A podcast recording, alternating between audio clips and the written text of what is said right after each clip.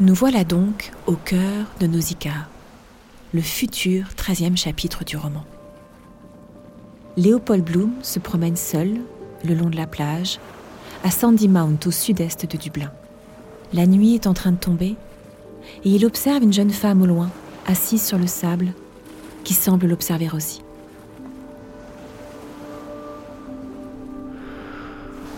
Oui, c'était bien elle qui le regardait, et son regard en disait long. Ses yeux brûlants fixés sur elle semblaient chercher avec obstination à la pénétrer et lire au plus profond de son âme. Magnifiques ses yeux, merveilleusement expressifs, mais convenait-il de s'y fier?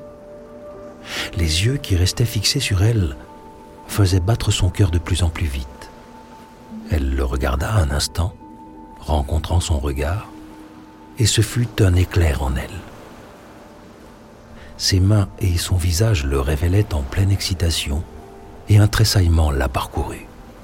Et il lui sembla qu'elle entendait le tambourinement affolé de son cœur, son souffle rauque, parce qu'elle n'était pas sans connaissance sur ce qu'éprouvent ce genre d'hommes, ceux qui ont le sang chaud.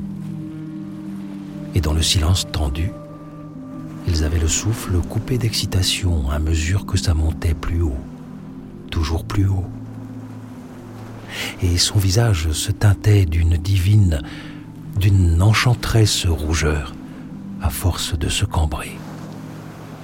Et lui pouvait voir d'autres choses d'elle. Et il ne cessait de regarder. Regarder.